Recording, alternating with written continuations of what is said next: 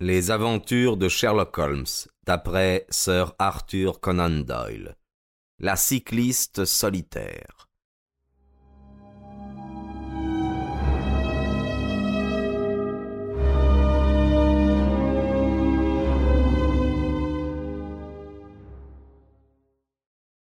De 1894 à 1901 inclus, M. Sherlock Holmes fut très occupé. On peut affirmer sans crainte qu'il n'y eut pas, au cours de ces huit années, une seule affaire épineuse au sujet de laquelle la police officielle ne l'ait pas consulté, et il y eut en outre des centaines d'enquêtes particulières, certaines fort compliquées et extraordinaires, dans lesquelles il tint un rôle éminent. Nombre de succès sensationnels et tout juste quelques inévitables échecs résultèrent de cette longue période de travail assidu. Comme j'ai conservé des notes très complètes concernant chacune de ces enquêtes, et que j'ai participé à quantité d'entre elles, on conçoit que j'éprouve quelques difficultés à savoir lesquelles choisir pour en donner connaissance au public. Je resterai, néanmoins, fidèle à ma règle habituelle, qui consiste à accorder la préférence aux affaires dont l'intérêt provient moins de la sauvagerie du crime que de l'ingéniosité et de l'imprévu de la solution. C'est pour cette raison que je vais exposer au lecteur les faits relatifs à mademoiselle Violette Smith, la cycliste solitaire de Charlington, et les suites curieuses qu'eurent nos investigations qui s'achevèrent par une tragédie inattendue. Il est exact que les circonstances ne se prêtèrent pas à une démonstration frappante des dons qui ont rendu illustre mon ami Holmes, mais il n'y en eut pas moins certains points qui font que cette enquête mérite une place à part dans la masse de documents qui retracent une longue période d'activité policière et d'où j'extrais les éléments de ces petits récits. En me reportant à mes notes de l'année 1895, je constate que c'est le samedi 23 avril que nous avons pour la première fois entendu parler de mademoiselle Violette Smith. Sa visite fut, je m'en souviens, fort mal accueillie par Holmes, alors absorbé par un problème très compliqué et hermétique, qui résultait des singulières persécutions auxquelles s'était trouvé en but le célèbre magnat du tabac Vincent Ardennes. Mon ami, qui aimait par-dessus tout à penser avec précision et concentration, voyait d'un mauvais œil tout ce qui distrayait son attention du problème à l'étude. Et pourtant, à moins de déployer une rudesse qui n'était pas dans sa nature, il était impossible de refuser d'écouter la splendide jeune femme qui, grande et gracieuse, se présenta un soir, très tard, à Baker Street pour solliciter l'aide et les conseils de Holmes. Il était vain de lui faire ressortir que tout son temps était pris, car la jeune personne était venue avec la ferme intention de raconter son histoire, et il devint vite évident que seule la force parviendrait à l'expulser de la pièce avant qu'elle n'eût fait son récit. Avec un air euh, résigné et un sourire quelque peu las, Holmes pria la jolie intruse de prendre un siège et de nous informer de ce qui la préoccupait. Ce n'est toujours pas votre santé, dit-il en l'étudiant du regard, car une cycliste aussi fervente doit déborder de dynamisme. Elle considéra d'un air surpris ses chaussures, et j'y remarquai, sur le côté de la semelle, les légères rugosités causées par le frottement de la pédale. Il est vrai que je fais pas mal de bicyclette, reconnut-elle, et le fait n'est pas étranger à ma visite d'aujourd'hui. Mon ami s'empara de la main dégantée de la jeune femme et l'examina avec une attention aussi concentrée et avec aussi peu de sentiment qu'un savant en apporte à l'étude d'une pièce anatomique. Vous m'excuserez, j'espère. Le métier, n'est-ce pas? dit-il en lâchant sa main. J'ai failli faire l'erreur de croire que vous faisiez de la dactylographie. Naturellement, c'est de la musique, ça saute aux yeux. Vous remarquez, Watson, l'extrémité spatulée des doigts qui est commune aux deux professions. Il y a pourtant dans le visage une spiritualité. Il lui fit doucement tourner la figure vers la lumière, que n'engendre pas la machine à écrire. Cette dame est musicienne. Oui, monsieur Holmes, j'enseigne la musique. À la campagne, je présume, si j'en juge par votre teint. Oui, monsieur, près de Farnham, aux confins du Surrey. Une région magnifique et associée à un tas de choses intéressantes.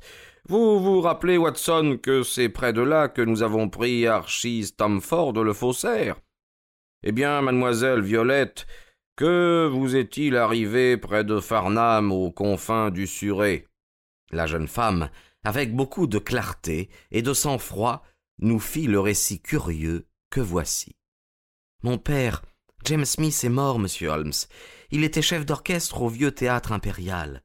Ma mère et moi, nous sommes, à son décès, restés sans un parent au monde, en dehors d'un oncle, Ralph Smith, qui est parti pour l'Afrique il y a vingt-cinq ans et dont on n'a pas eu de nouvelles depuis.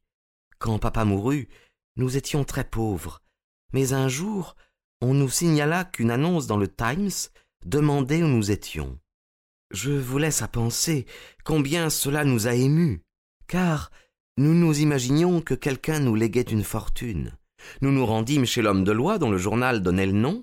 Là, nous rencontrâmes deux messieurs, messieurs Caruser et Wadley, qui rentraient d'un voyage en Afrique du Sud. Ils dirent que mon oncle était un ami à eux, qu'il venait de mourir pauvre quelques mois auparavant à Johannesburg, et qu'il leur avait demandé, sur son lit de mort, de retrouver ses parents et de s'assurer qu'il ne manquait de rien. Cela nous parut bizarre que l'oncle Rafe, qui n'avait pas fait attention à nous de son vivant, prit tant de cœur de veiller sur nous une fois mort. Mais M. Caruser nous expliqua que la raison en était qu'il venait d'apprendre la mort de son frère et se considérait de ce fait comme responsable de notre sort. Je vous demande pardon, dit Holmes, mais quand eut lieu cette entrevue? En décembre dernier, il y a quatre mois. Bien, poursuivez, je vous en prie. Monsieur Woodley me fit l'effet d'un odieux individu. Il ne cessait de me faire de l'œil, un jeune lourdeau, au visage bouffi et à la moustache rousse, avec les cheveux plaqués de chaque côté du front. Je l'ai trouvé positivement haïssable, et j'ai tout de suite eu la conviction que Cyril n'approuverait pas une pareille connaissance. Ah bien, c'est Cyril qu'il s'appelle, dit Holmes avec un sourire. La jeune femme rougit, puis se mit à rire. Oui, monsieur Holmes, Cyril Morton, ingénieur électricien, et nous espérons nous marier à la fin de l'été. Grand Dieu, comment ai-je pu me mettre à parler de lui? Non, ce que je voulais dire, c'est que monsieur Woodley était parfaitement odieux, mais que M. Caruser, beaucoup plus âgé, était plus aimable. C'était un brun, pâle, glabre et silencieux, mais il avait de bonnes manières et un sourire agréable. Il s'enquit de nos ressources et en apprenant que nous étions très pauvres, suggéra que j'aille donner des leçons de musique à sa fille unique, âgée de dix ans. Je lui répondis que je ne voulais pas quitter ma mère, sur quoi il proposa que je revienne chez elle toutes les fins de semaine et m'offrit cent livres par an, ce qui était certes un salaire splendide. Je finis donc par accepter, et je m'en fus à Chiltern Grange, à une dizaine de kilomètres de Farnham.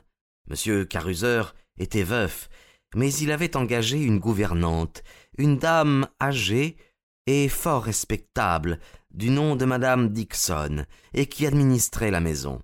L'enfant était un amour, et tout s'annonçait bien. Monsieur Caruser était très gentil, aimait la musique, et nous passions tous ensemble de fort agréables soirées. Chaque samedi, je revenais à Londres chez ma mère.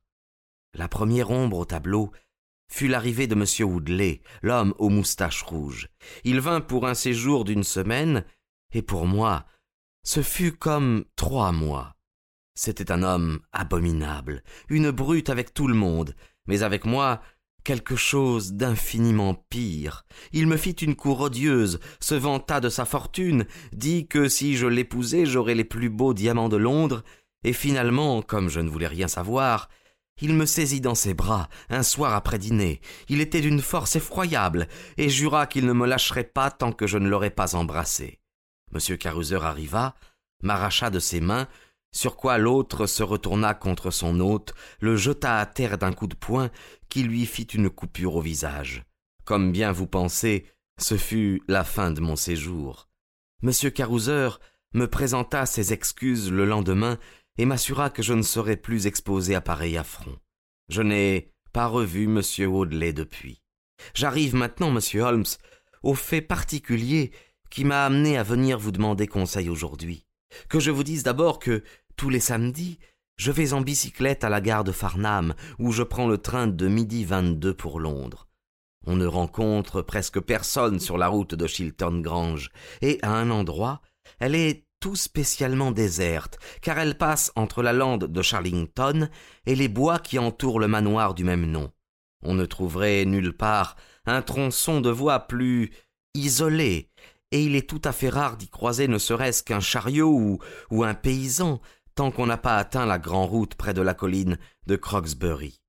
Il y a deux semaines, je passais dans ces parages, quand, en regardant par hasard derrière moi, je vis à quelques deux cents mètres un monsieur entre deux âges avec une petite barbe courte.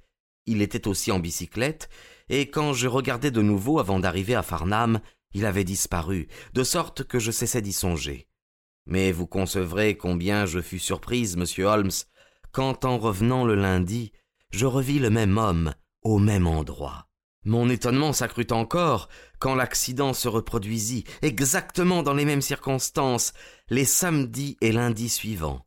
Il se tenait à distance, ne me molestait en aucune façon, mais sûrement ce n'en est pas moins très singulier. J'en parlai à M. Caruser, qui parut intéressé par ce que je lui disais, et qui me dit qu'il avait commandé une voiture, de sorte qu'à l'avenir je ne passerai plus dans ces parages isolés sans un compagnon de route. La voiture devait arriver cette semaine, mais pour je ne sais quelle raison, elle n'a pas été livrée, si bien qu'il a fallu que j'aille en bicyclette à la gare. C'était ce matin. Vous pensez bien que j'ai regardé quand je suis arrivé à la colline de Charlington, et comme de juste, l'homme était là, tout comme les deux semaines précédentes. Il restait toujours tellement loin que je ne pouvais pas voir nettement ses traits, mais c'était sûrement quelqu'un que je ne connaissais pas. Il portait un costume sombre et une casquette. La seule partie de son visage que je voyais nettement, c'était sa barbe noire. Aujourd'hui, je n'avais pas peur et, très intrigué, je résolus de voir qui c'était et ce qu'il voulait. Je ralentis, mais il en fit autant. Alors je descendis, mais il descendit aussi. Du coup, je lui tendis un piège. Il y a un endroit où la route fait un coup de brutal. Je pris ce tournant à toute allure, puis m'arrêtai pour l'attendre. Je pensais qu'il allait passer à toute vitesse et qu'il me dépasserait avant de pouvoir s'arrêter, mais il ne se montra pas. Alors je revins sur mes pas et regardai de l'autre côté du tournant. On apercevait bien quinze cents mètres de route. Seulement l'homme avait disparu, et ce qui rend la chose plus extraordinaire encore, c'est qu'il n'y a pas une voie latérale par laquelle il aurait pu s'en aller.